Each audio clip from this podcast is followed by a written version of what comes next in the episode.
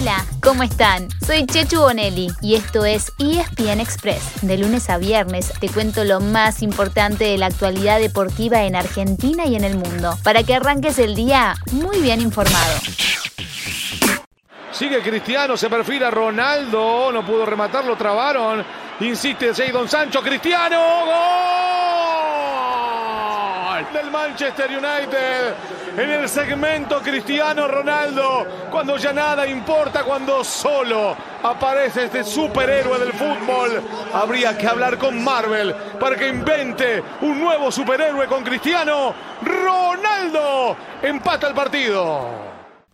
No estamos repitiendo un viejo episodio. Simplemente, Cristiano Ronaldo lo hizo de nuevo. Es que si hablamos de la UEFA Champions League, es inevitable que no hablemos de CR7. En la competencia que mejor juega y que más le gusta, apareció una vez más para rescatar al Manchester United. Anotó dos veces, sí, dos veces, una en cada tiempo, y ambas en el descuento, para rescatar un empate 2 a 2 frente a Atalanta. Y así pasó de quedar fuera de zona de clasificación a seguir compartiendo el primer lugar de su grupo. Cristiano ya ganó cinco veces la orejona, una con su actual equipo y cuatro con el Real Madrid. Además, es el máximo anotador del torneo con 139 goles en 180 partidos. Pero siempre va por más. La leyenda continúa. Así va Dybala, Dybala, gol, gol, gol, gol.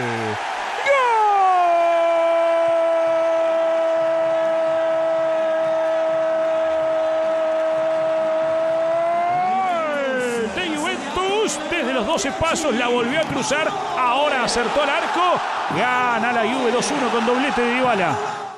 Otro que festejó por partida doble fue Paulo Dybala. La joya fue figura en la victoria 4 a 2 de la Juventus ante el Zenit de San Petersburgo, que hizo que la vecchia señora se convierta en uno de los dos clasificados a octavos de final. El otro fue el Bayern Múnich, que goleó 5 a 2 al Benfica y además aseguró el primer lugar en su zona. En otros partidos, el Barcelona se acomodó ganándole 1 a 0 al Dinamo de Kiev y el Sevilla, pese al gol de Lucas Ocampos, quedó complicado ya que cayó 2 a 1 ante el Lille.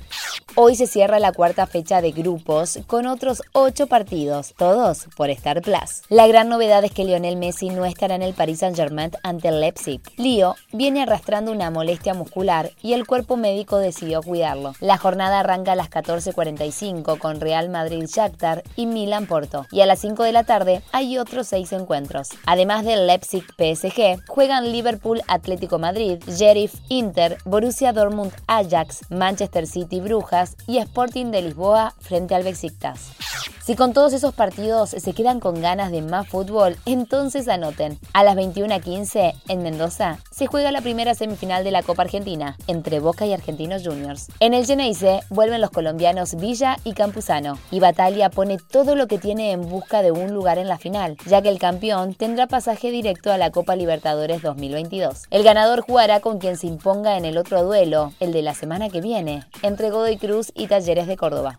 En el fútbol local hubo otra noticia destacada. Uno de sus grandes goleadores, José Sant, dio positivo por coronavirus y está aislado. El Pepe no estará disponible el fin de semana cuando Lanús enfrente a estudiantes. En el tenis, Diego Schwartzman pasó de ronda en el Master 1000 de París. El Peque tuvo que pelear durante tres sets con el australiano John Millman, pero pasó y ahora irá contra el estadounidense Marcos Girón.